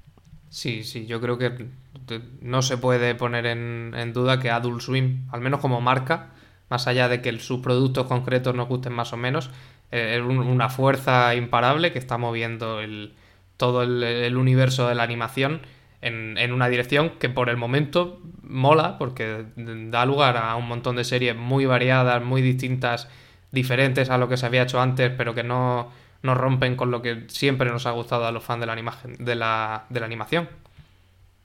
Aquí además tenemos de las primeras cosas que hace Tartakovsky, que es uno de esas personas, bueno, pues igual que todos, y tenemos nuestro Sean Ryan y tenemos nuestros eh, grandes creadores en el mundo de la ficción, uno de los grandes de la animación y de esas personas que haga lo que haga, hay que ver al menos los primeros episodios, pero lo normal es que lo acabamos viendo todos.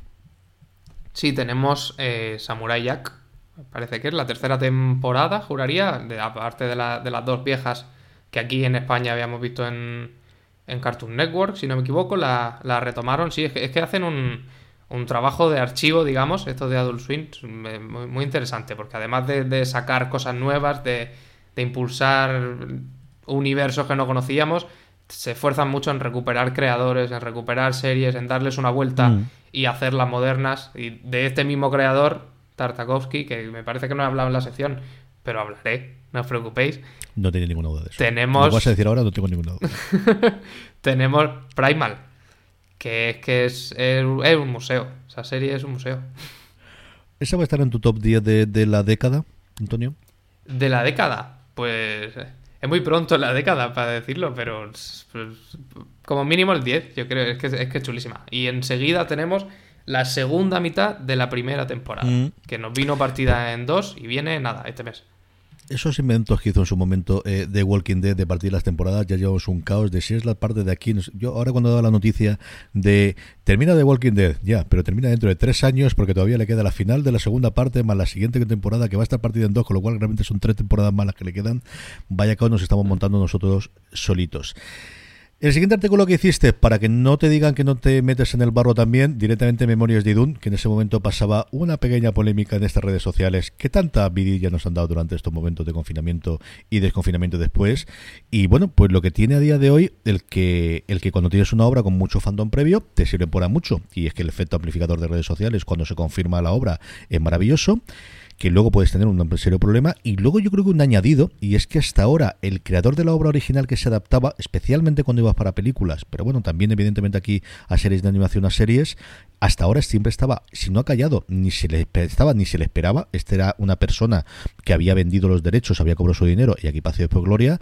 Y hemos tenido, entre aquí con Memoria de Idun y posteriormente con la polémica del cartel de, de Patria, el hecho de que esta gente está funcionando y que, y que bueno, que al final la figura del creador de la obra original literaria va a tener cada día más peso en, a la hora de las adaptaciones. Sí, sí, en concreto con lo de Memorias de Idun fue una... Es un caso especial porque realmente la polémica no vino en sí por, e- por ese tráiler que, publicaron, en el que ya se podía uno oler que el, doblaje no iba a ser el mejor del mundo, sino por el hecho de que un periodista, Perásula Jim Ferrer, de La Vanguardia, subrayara esa cosa llamativa de que casualmente los dobladores que peor lo hacían tenían una barra basada de seguidores en Twitter y que Carlos Cuevas, el, eh, uno de los actores, entrara al, al barro. Yo creo que ese fue el momento en el que la cosa se, se torció un poco, porque ya era plantar cara a quien no tiene por qué ser el enemigo y que encima te está diciendo verdades como puños a la cara, porque era la cosa iba con datos. Además, yo creo que bajar un barro que ni te interesa, ni vas a sacar nada positivo y exactamente una cosa que te ataque. No, no, no lo sé. No lo sé. Yo creo que tienes que estar por encima del bien y del mal. Pero como todos estamos aprendiendo con esto de las redes y, cada día tenemos una- un código distinto y una forma diferente, pero yo creo que Carlos Cuevas no hizo nada a favor ni de esto, ni su personaje Merlín, ni la carrera que pueda tener después, ni absolutamente nada. Así es que nos tenemos que ver todo mucho tiempo. No lo sé. Porque ahí se salvó como siempre Michelle Jenner, que además es que ella es dobladora desde hace muchísimo tiempo y viene de, de estirpe de dobladores en este país y, y, pues, pues pues esa duda, ¿no? Igual que se estaba haciendo, yo recuerdo no hace demasiado tiempo que ya empezaba a haber polémicas de si los castings se estaban haciendo en función del número de followers de Instagram o realmente por lo que demostraban delante de los castings, pues aquí lo mismo corregido y aumentado en la parte de audio. El siguiente artículo que hiciste es una serie que yo recuerdo, que recuerdo con cierto cariño que vi en su momento alguno de los episodios, porque a mí me, atraía y me, me- me curioseaba. Mi hermana entonces, más o menos cuando se emitió la primera temporada, es cuando se fue a vivir a Barcelona, y es este Arroz Cobat, que se estrenó en su momento en TV3 y que está disponible ya en Prime Video. Sí, ya llevaba un tiempo en, en filming, pero justo cuando, Mm. cuando se publicó el artículo eh, entraba en, en Prime Video y me pareció que era buen momento para, para recordar esta serie que a, a mucha gente seguramente, aunque, aunque no conozca de nada la serie, al instante le llamará la atención porque el diseño de los muñequitos es el diseño de los de los de las personas que salen en los anuncios de Lowy, de la marca de, de telefonía. Y es que es eh, del, del diseñador, bueno, es diseñador, es dibujante de cómics, es un poco de todo. Se llama Juanjo Sáez, que ha hecho también viñetas en, en medios de comunicación y tal.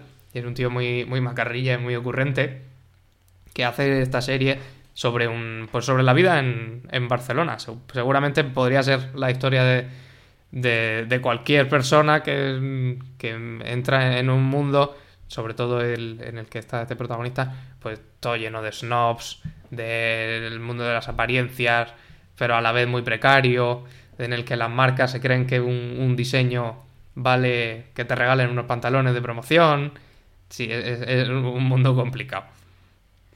La siguiente, ya ha tocado hablar de Disney, pero evidentemente no íbamos a hablar de ninguna de las series conocidas, ni de un pato aventura, ni cosas por el estilo, y te fuiste una cosa que te juro que esta no la conocía. Y mira que el catálogo de Disney, yo te digo lo conozco todo, pero alguna cosa había, y este, eh, Buscando al Dragón, este American Dragon Jake Long, ¿de dónde ha salido esto? ¿Y, cómo te sirve, Antonio, para... Y podemos hablar también un poquito de, Disney, el grave problema, ya no de catálogo, sino de estrenos que se está encontrando internacionalmente en Estados Unidos, pero especialmente en nuestro país, que le faltan muchas cosas. ¿eh? Sí, es buscando esta serie, que es una serie que yo recordaba de, de mi infancia, que después de, la Disney de, de, los 2000, me di cuenta de que no estaban ni esta ni muchas otras que yo, que yo conocía y que yo recordaba y que, y que yo quería ver porque en teoría para eso teníamos Disney Plus. Parecía que el propósito era te vamos a dar todas las series míticas que tú recuerdas de los canales de Disney o que ha, que ha producido Disney aunque distribuyera a otra gente porque es una plataforma que además de sus estrenos gordos va a estar basada en la nostalgia y en que los padres le pongan a los chiquillos las patoaventuras o lo que sea, los, programas de infancia queridos para ir transmitiendo esa cosa generacional y muy familiar que, tiene Disney. Y me di cuenta de que es que no estaba esta serie, pero es que de las ciento, lo tengo aquí apuntado, 169 series que conté a ojo en la plataforma, solo estaban Kim Possible Phineas y Ferb y la banda del patio de toda esta tirada de series del Disney Channel de los 2000. Que es decir, no, son las series míticas de, finales del siglo XX, pues ya, pero también son estandartes importantes para la marca Disney. Y yo creo que suyas totalmente. Yo te hablo muy de cabeza y no lo tengo ahora delante, pero yo juraré que en Estados Unidos tienen bastante más. Así que ya no sé si era un problema del doblaje, que a lo mejor eso lo subcontrataban, que no han encontrado los cartuchos de su momento, o Dios sabe qué, o que lo hacen poquito a poco, pero mm, es decir, es que si se metieron aquí estuvieron que estar y esta no ha sido, es decir, sería parte del conglomerado, puede que esté en otra empresa que no se haya comprado o recomprado o como te digo que hayan perdido las cintas del doblaje, que todo puede ser, pero pero vamos, yo juraría que en Estados Unidos tienen bastante más que las tres que me acabas de decir tú, mm, casi, casi, casi, casi seguro. ¿eh? De hecho, en redes sociales, un... alguien angloparlante, por lo menos, no sé si de Estados Unidos, preguntaba por, por Twitter a la cuenta de como de atención al cliente de Disney Plus qué pasaba con esta serie, con American Dragon Jake Long, y le contestaron que en enero llegaría, pero claro, eso Dios sabe a, qué países en concreto llegará, de qué manera, no sabemos. Lo que está claro es que ahí hay un, un vacío que todos esperábamos que Disney Plus fuera a llenar, y ya llevamos casi un añito de Disney Plus.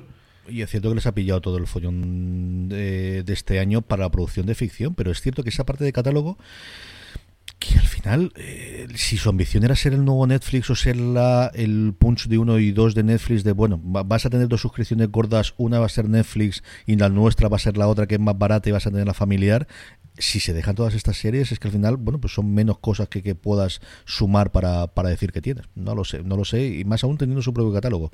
Creo que al final están arrancando, pues eso, de, vamos viendo poco a poco qué es lo que hay, no sé cuántas personas realmente hay a nivel de producción o cómo de complejos serán las cosas internas, pero te extraña cuando además lo que estás viendo es simultáneo y en todos los lados, el final, sí, sí, sí, por supuesto, y estrenamos a las 12 hora del, del Pacífico en Estados Unidos porque así externos en todo el día, durante todo el mundo, el mismo día, y hacemos una campaña global como está haciendo Netflix.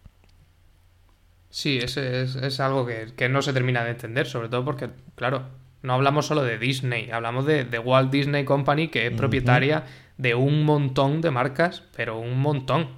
Y cuando, cuando llegaron, de hecho, yo recuerdo al, al estrenar la plataforma que directamente te anunciaban como tenemos Marvel, Star Wars, Los Simpson, National Geographic y no sé qué. Y sin embargo, debe haber ahí un problema de licencias o algo así, porque hay, hay muchas otras series que en teoría son de su propiedad y que no, no están saliendo. No están saliendo. De ahí nos vamos al anime. Nos quedará hablar muchísimo de anime y de todo ese, bueno, pues de, de, toda eh, ese subgénero, de ese género puramente dicho. Y al final yo esperaba, yo pensaba que ibas a empezar por o por Doctor Slump o por Bola de Drag.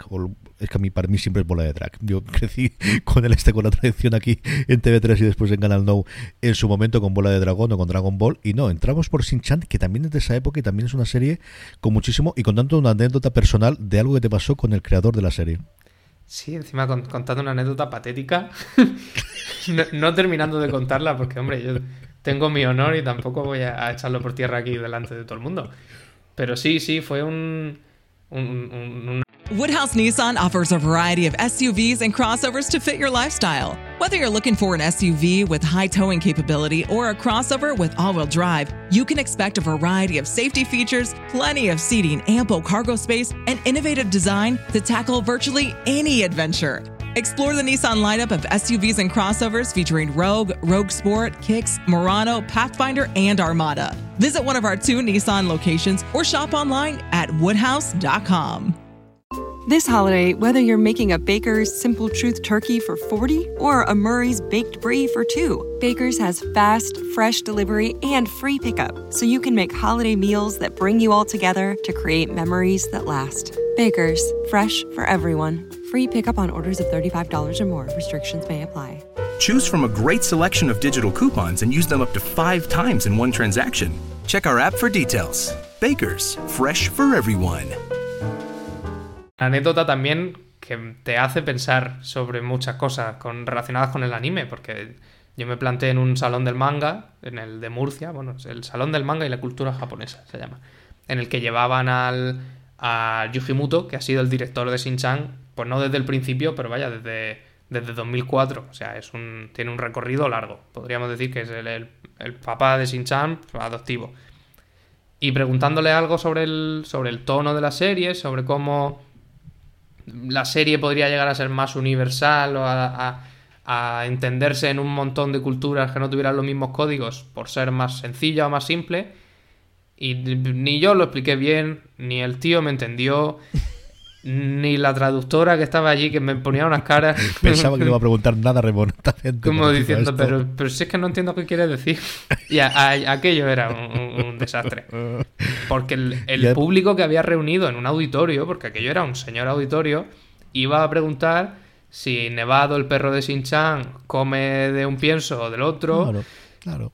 Y, y, y, el otro día, cuando me puse a escribirlo, rememorando, dije, pues es, que, es que da la sensación de que a nadie se le ocurra que podamos pensar en las series de, bueno, de animación y en concreto de anime japonés como serie tal cual y dedicarle el mismo esfuerzo de, ¿Mm? de análisis que le dedicamos a cualquier otra cosa.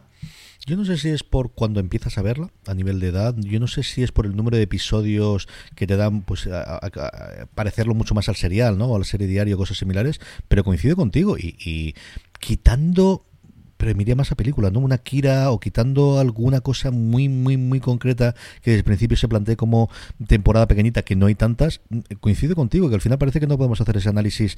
Quizás One Punch es la única que se ha salvado por ahí en medio y últimamente tenemos alguna más en las que se hace más análisis, pero poquita cosa más, ¿eh? Sí, sí, tiene que ver. Ahora que dices lo de Akira, es cierto que el, el anime más oscuro, más adulto, sí que suele merecer más estos, estos análisis que al final las series infantiles que coincide como Shin-Chan o como, como Bola de Dragón, que es que la, los que estamos haciendo los análisis en los mm. medios las hemos visto de pequeños. Entonces, pues podemos tener un poco esa concepción de ellas como una serie infantil, como un entretenimiento para, chicos, pero es que tiene, tiene muchas vueltas por donde. Muchas vueltas que darle por, para empezar su vía de entrada a España, porque es que tú mismo me acabas de decir bola de drag porque es que el, la puerta de entrada a España de los animes eran las televisiones autonómicas. Y también era una cosa súper interesante de analizar. Sí, cuando se veía la tele lineal, porque no había otra, sí, había un mundo antes del streaming. Es que eso es lo que veíamos por la tarde, es que es lo que echaban y es lo que hacían y veía eso y luego, pues parte de la educación en, las comedias británicas la tengo porque hacían entonces Blackadder, de aquí el excurso negro en, en, en, TV3 y hacían Alo Alo y mi hermano es un apasionado de Alo Alo desde entonces, le encantan las comedias británicas porque es lo que veía por las tardes. Es que, es que ese momento eh, ahora es mucho más complicado que se dé por la cantidad de oferta, pero entonces o veíamos eso o leíamos o poquita cosa más, pero hacían lo que hacían y teníamos lo que teníamos. Y en las teles generalistas, especialmente en televisión española, teníamos una tarde para, para, adultos y lo que estaban haciendo, yo no sé si en la 2 harían dibujos, pero yo entiendo que no, la que estaban ocupando esas tardes de cuando salíamos del cole a las 5 hasta las 7, yo juraría que sería, o las 8 de las 5 y media, era pues eso, que llegase aquí TV3 y posteriormente Canal No cuando llegó a la Comunidad Valenciana. Eso es lo que yo recuerdo haberme criado en, en esa época y, y, toda mi generación, ¿eh? porque son, pues eso, cosas que se daban entonces de, mm, hablábamos todos exactamente el mismo lenguaje porque es lo que veíamos todos. Igual que después veíamos el 1, 2, 3 por las noches los viernes. Es que era realmente así.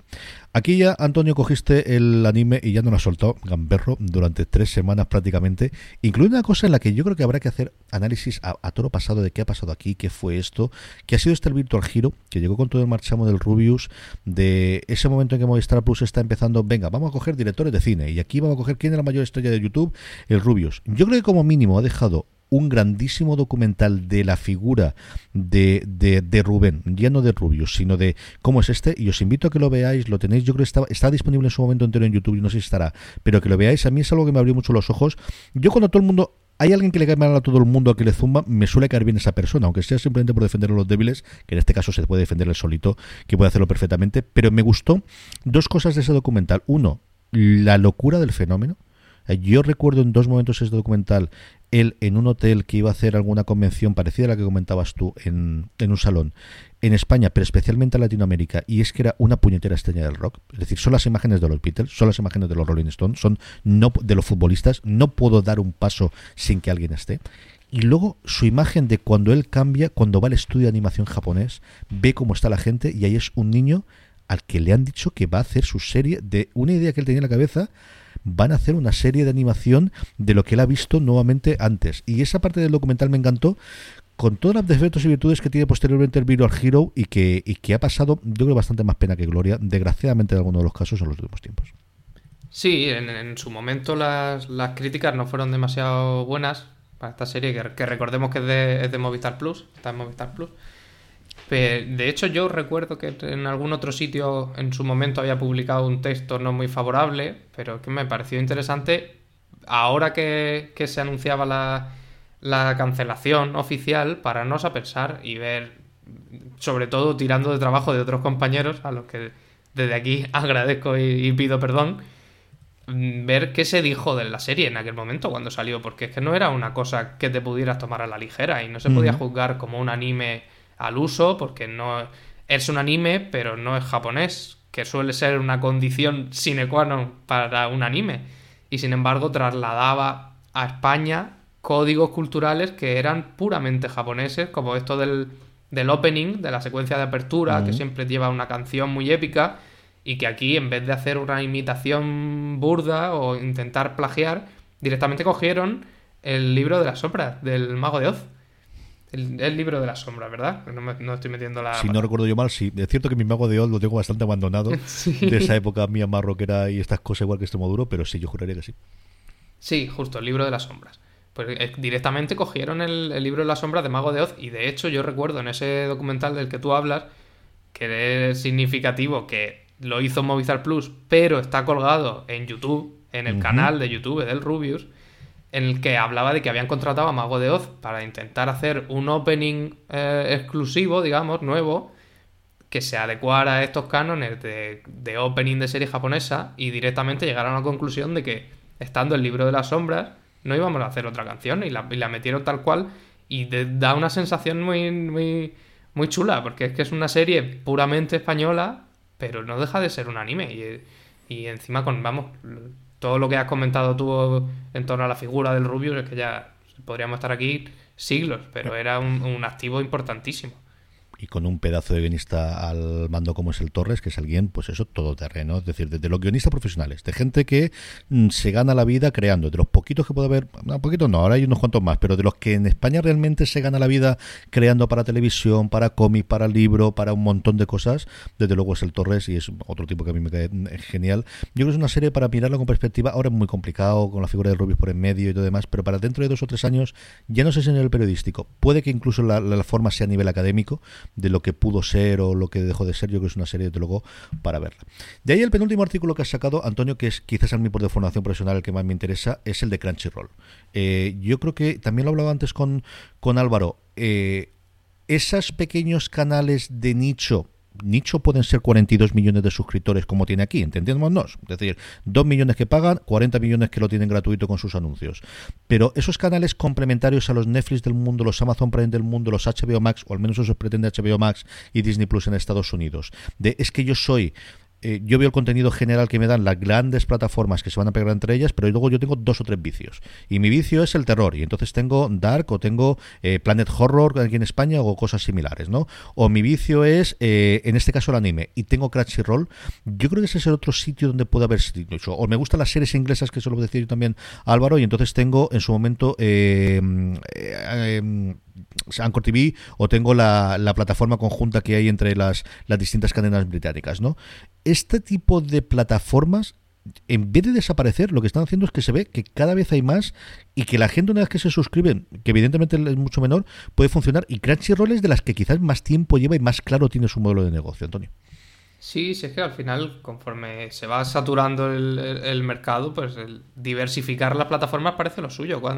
¿Cuántas series de Netflix nos pasan desapercibidas por las que realmente nos interesan o las que realmente vemos? Y en Crunchyroll en concreto jugaba con cierta ventaja en el sentido de que el, nicho del anime, digamos, es un nicho extremadamente potente y muy desarrollado dentro de lo suyo. No es, no es igual al, nicho de la gente a la que le gusta la ciencia ficción. Que en, Estados Unidos tienen muchas convenciones y tal, pero yo les, veo menos entidad propia y, sólida como grupo. El, nicho del anime, todo el mundo ve lo las mismas series, todo el mundo va al mismo sitio, se reúne de la misma manera, expresa su condición de fan mm. de una manera conjunta y, con eso jugaba Crunchyroll, que nació en, en 2006 como un, como un proyecto de cuatro colegas de la universidad y que no era otra cosa que un sitio para piratear. Era una página web en la que los usuarios podían subir sus su contenidos de vídeo y acababa siendo un, fumadero para que gente trapicheara con, capítulos piratas de, anime. Y, a partir de ahí, que, resulta curioso también, a partir de que les llegaran denuncias de, de las compañías japonesas y conforme llegaba la denuncia por derechos iban retirando contenidos, se dieron cuenta de que había una manera de monetizar esto y era haciéndolo legal. Y el creador, que se llama Kungao, partió para Japón y estuvo allí de reunión en reunión hablando con, la, con las compañías japonesas y, haciéndoles ver que ellos son gigantes en Japón, pero no llegan a, Occidente tanto como puede llegar una plataforma que haga de, de intermediario, digamos. Eso que estás contando es, y yo la verdad es que no, no, no, no lo sabía, es clavado lo que ocurrió con YouTube. Yo suelo explicar en una de las primeras clases que tengo de gestión de, de la empresa de la empresa periodística el cómo eh, Vimeo empezó antes que YouTube. Vimeo tenía más dinero que YouTube inicialmente porque tenía detrás una gran eh, corporación, mientras que YouTube era capital riesgo lo que tenía inicialmente. Vimeo lo que tenía era mucho miedo de enfrentarse a problemas de litigiosidad por derechos porque venían de justo del mundo de Napster. Entonces, antes de poder dejar subir nada, tenías que pasar muchísimos pasos y muchísimas eh, partes previas para poder subir un vídeo a YouTube para comprobar, para, perdóname, a, Vimeo para comprobar que no había problema de derechos. YouTube, en cambio, lo que decidió al principio es anchas Castilla, tiramos para adelante y ya llegaron las denuncias. Lograron venderla a Google antes de tiempo y lo que hicieron una vez que estaba dentro de Google es lo mismo que dices tú, es de mirar, este contenido de un episodio de, una, de un eh, late night tuyo de hace 35 años o 50 años tiene demanda, es que la gente quiere verlo. Aquí podemos hacer dos cosas, que es enfadarnos o quitarlo, y entonces no ganamos nadie, o porque no nos repartimos la pasta. Y la primera acierto, el posterior sería el que convertiría, o el que crearía los youtubers, que es vamos a permitir que los anuncios de aquí se reparta el dinero, pero el primer gran acuerdo el primer gran acierto que tiene YouTube es ir a hablar con los CBS del mundo, ABC, NBC y todo lo demás, y decirle, todo ese contenido que tenéis en cintas muerto de asco, porque en vuestra vida lo que iba a funcionar es la emisión en directo y con mucho alguna reposición, traérnoslo traérnoslo y nos repartimos la pasta. Y de hecho, yo no sé si reparto era justo al revés de lo normal con los después, que el 70% era para, para CBS por en su momento por el, show de, de Carson o, y el 30% para YouTube. Acabó todo el problema de litigios pero eso sí, tenía ejercido tres años antes por la calle en medio y tener la nariz de decir, bueno, pues hasta que nos cierren el chiringuito, esta es la forma de seguir y de aumentar, eh, eh, bueno, aumentar visionados y de aumentar clientes y de aumentar funcionamiento. Y al final, bueno, pues es lo que hace en muchos casos esta plataforma, pues igual que Uber, igual que Cabify y lo demás, de vamos a ver la cosa para legal o a legal hasta que tengamos y sobre todo crecer el número de suscriptores. Pues sí, Crunchyroll ha tirado de algo que, el público de anime ya hacía. Si es que encima el público de anime, además de toda, toda esta este sentimiento de comunidad y de compartir, además del, de las propias series, un merchandising y unos eventos y tal, Es que era un público, por lo menos desde lo que yo conozco, que pirateaba principalmente. Pero realmente a, nadie le gusta piratear si tiene una alternativa mm. mucho más fácil y de mucha más calidad. Y es que esta gente ofrece por 7 euros al mes, en vez de estar hurgando en los rincones más repugnantes de Internet, contenido en HD, con emisiones una hora después de que se estrene en Japón, con una tienda específica, si es que ¿para qué quieren más? Si lo que pasa es comodidad, es decir, si al final cualquier serie de Netflix lo podemos piratear y verla, cualquier disco al final lo podemos conseguir. ¿Por qué pagamos Spotify y Netflix? Porque la puedo ver en el ordenador que estoy hablando yo contigo ahora y ahora cuando me mueva en el teléfono que tengo o en el iPad y podemos compartirlo legal o ilegalmente. En mi caso, como tengo mucha gente de la familia, lo vemos todo dentro de casa. Pero que al final Netflix no, no te ofrece contenido, te ofrece comodidad. Y Spotify no te ofrece contenido, te ofrece la comodidad de llevar toda la discografía que se ha hecho en el mundo en tu bolsillo. Y que si ahora te apetece esa canción que realizaste hace 20 años o mm, enséñame algo nuevo que tengo ganas de correr y no sé exactamente qué, que tengas esa comodidad. Y yo creo que ahí hay que alabar a toda la gente que está intentando hacer ese tipo de plataformas y en este caso cubrir esos nichos, ¿no? Y cubrir esos huecos, pues como aficionado a una cosa, a mí me encanta tener algo de ciencia ficción, que es mucho más complicado, desde luego, de tener algo de género, porque ahí pues, pues las producciones son más caras, tiene más gente, pero al final aquí yo creo que eh, es a lo que vamos a ir. ¿eh? Vamos a ir a cuatro o cinco plataformas grandes de servicio de la carta de, por defecto, lo que en mi época muy de crío era la uno de le doy al botón, entonces te levantabas y le dabas al botón de la televisión y, y, lo tendrás, que es Netflix, que puede ser otra, y luego cosas de nicho de las que a mí me interesan y que yo quiero ver. ¿no? Y antes hablado de Tartakovsky como gran genio moderno, eh, el último artículo que hemos tenido el disfrute de verlo, y ahora te preguntaré por el que vamos a publicar el lunes que viene para que nos adelantes alguna cosa, pues de genio a genio, ¿no? Y hablamos de Miyazaki, que además de cine ha hecho muy poquita, desgraciadamente muy poquita, pero alguna cosa de televisión, incluida una de serie que todos recordamos en España, porque es también la gente de mi generación de la que pasaban, esta en televisión española, si no recuerdo mal, que era este Sherlock Holmes, del que él dirigió más de un episodio, y yo de verdad que esto lo desconocía por completo, Antonio. Pues sí, eso es que es una serie increíble. Yo había visto cuatro cosas, las recordaba, tenía como ecos de la infancia, ¿no? De, haber, de repente me, la puse y, me di cuenta de que me sabía la, canción de inicio, cosas así. Pero es, que es, una serie para, sentarse y, agarrarse al asiento, ¿eh? Sobre todo los seis capítulos que en concreto dirigió Hayao Miyazaki, porque la cosa tiene trampa y es que no toda la serie es suya sino que fue un proyecto que él empezó en el, en el 81, que, con una coproducción entre Italia y Japón, que se paralizó por problemas de derechos con los descendientes de, de Arthur Conan Doyle, y para el momento en el que se retomó, él ya estaba con el estudio Ghibli rodando, ya iban por su tercera, segunda o tercera película, si no me equivoco, y ya digamos que ese problema de derechos que en un principio hizo que dejara de dirigir, lo liberó un poco para que se pudiera ir a hacer las preguntas, las películas que a todos nos encantan, pero claro, nos dejó una serie un poco coja, porque tenemos mezclados, porque están desordenados, los 20 episodios que hizo el tío que lo sustituyó después, junto con los 6 originales que había hecho Hayao Miyazaki. Y se nota muchísimo. Lo, apunto en el, en el artículo, que son los... Pues ahora mismo no me acuerdo, pero yo diría que 4, 5 y 6, 9, 10 y 11 son los, que ha hecho Miyazaki y todos los demás son los del, los del otro director. Y dentro de que es la misma serie, mantienen la misma apariencia, el estilo de dibujo, las tramas son las mismas. Esta inventiva visual que tiene el, uno de, bueno, una de las mitades de, de Ghibli parece que es imposible de replicar. Yo estaba viéndolo y veía detalles en la forma en la que se mueven los personajes en cómo se resuelven las escenas de acción de formas siempre inesperadas, en el uso de la música, de la emoción, de la tecnología, todo. Yo lo veía y digo, si es que lo ha hecho él. Y en, otros capítulos, aunque mantiene la esencia, es una serie muy bonita, entrañable de ver, eh, no, no, no está a la altura. Estamos grabando esto el jueves 1 de, de, octubre del 2020. ¿Con qué nos vas a sorprender? ¿Con qué nos vas a deleitar el próximo lunes 5? Pues con un artículo de una serie más bien reciente, voy a seguir con el anime. ya después de este, habrá que hacer un, un descansito y, cruzar el Pacífico otra vez para acá. Pero voy a seguir con el anime porque es una serie que se llama El Timador Timado, por si alguien la quiere ir, viendo. Está en, en, Netflix y vamos a volver un poco sobre lo, lo que hemos hablado con, con Virtual Hero y también un poco con Shin-Chan, que es la el, el trasvase, digamos, de códigos audiovisuales de Occidente a Oriente. Porque es, es una serie de anime con su, con su grueso muy anime, pero es que acabas un capítulo y dices, acabo de ver Ocean Eleven. Tiene ese estilo de lo- los trajes, el- la elegancia, el- los personajes, la musiquilla, así como un poco de jazz. Y dice, "Ac- acabo de ver Ocean Eleven.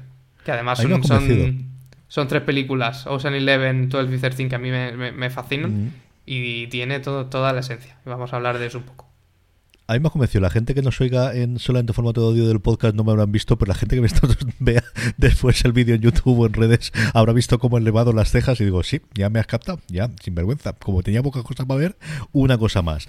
Eh, yo solamente mm, dos cositas rápidas, Antonio, para cerrar. Una, acuérdate de Doctor Snuggles, hazme un poquito de cariño. Yo es mi serie de infancia favorita. No te digo que tenga que ser ahora, ni el mes que viene. Tú acuérdate que mi cumpleaños es el 7 de julio. Yo con que para el 7 de julio pueda leer eso, mira si largo te lo Pero porque además tengo mucha, conforme he empezado a investigar un poquito sobre la serie, es una cosa tan rarísima. Claro, yo recuerdo los episodios, no sabía que había tan pocos, ni el concepto, ni quién hacía los doblajes, ni las voces en, en Inglaterra. Póntela ahí y, mira, pues regalo la Navidad tampoco está mal. Yo creo que está el poder leerte sobre esa.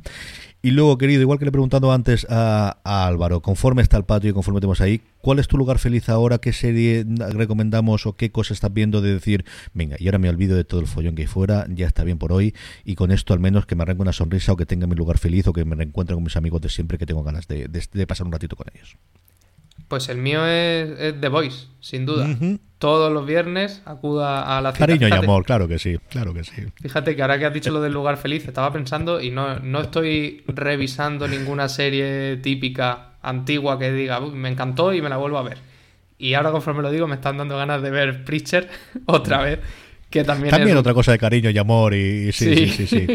Y concordia y, y- y buenas palabras. Porque también es un, un cómic de Garcenis, igual que, igual que The Voice, y también es una serie de, de Seth Rogen y Evan Goldberg, igual que The Voice.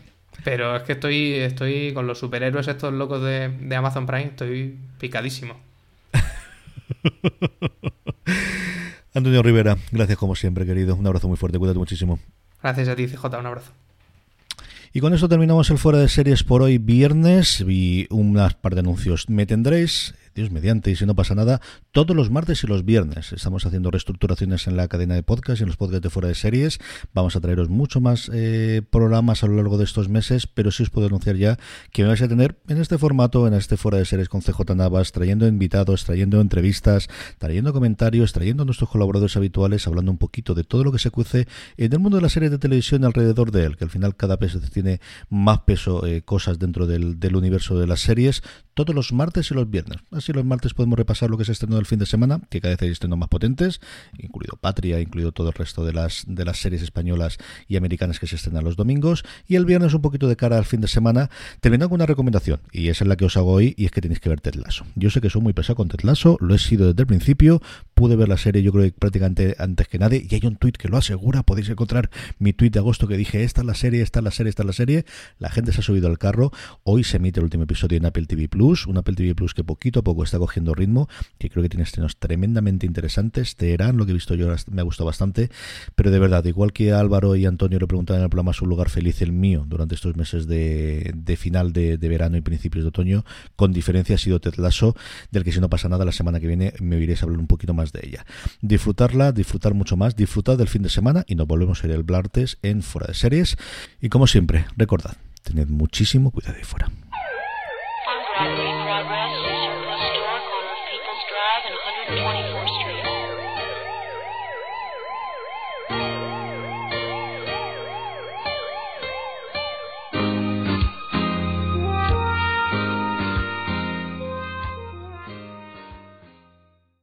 Woodhouse Nissan offers a variety of SUVs and crossovers to fit your lifestyle. Whether you're looking for an SUV with high towing capability or a crossover with all wheel drive, you can expect a variety of safety features, plenty of seating, ample cargo space, and innovative design to tackle virtually any adventure. Explore the Nissan lineup of SUVs and crossovers featuring Rogue, Rogue Sport, Kicks, Murano, Pathfinder, and Armada. Visit one of our two Nissan locations or shop online at woodhouse.com.